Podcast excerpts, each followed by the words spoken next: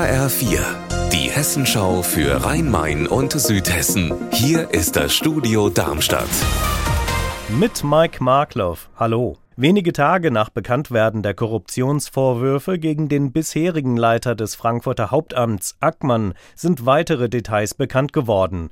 Nach unseren Informationen soll die Schwester von Ackmann einen Job in einer AWO-Kita bekommen haben, nachdem sich Ackmann mit dem ehemaligen AWO-Chef Jürgen Richter getroffen haben soll. HR-Gerichtsreporterin Heike Borufka. Die Staatsanwaltschaft ist auf eine Mail gestoßen, in der sich beide verabredet haben, um über den Vertrag zu sprechen.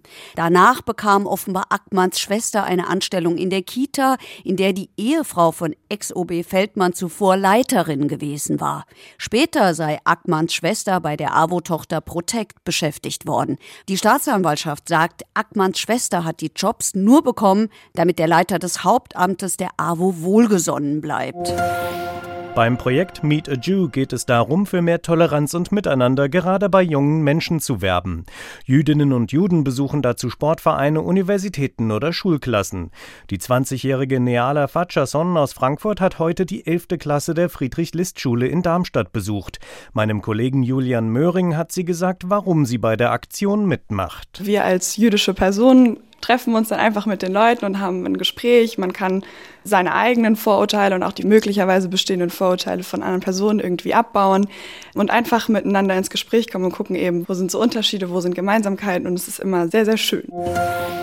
Wie kann künstliche Intelligenz im Alltag sinnvoll angewendet werden? Um diese Frage ging es bei einem Ideenwettbewerb des Hessischen Ministeriums für digitale Strategie und Entwicklung. Timo Kurt aus unserem Landtagsstudio in Wiesbaden war bei der Preisverleihung dabei. Welche Idee hat gewonnen?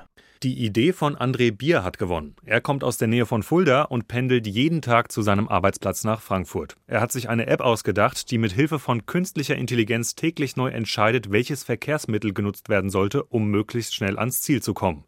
Die KI soll genau diese Fragen beantworten, um den Pendlerverkehr besser zu steuern. Unser Wetter in Rhein-Main und Südhessen. Nur selten gibt's heute Sonne. Dafür umso mehr Wolken und Regen bei Werten um 13 Grad in Erlensee im Main-Kinzig-Kreis. Ihr Wetter und alles, was bei Ihnen passiert, zuverlässig in der Hessenschau für Ihre Region und auf hessenschau.de.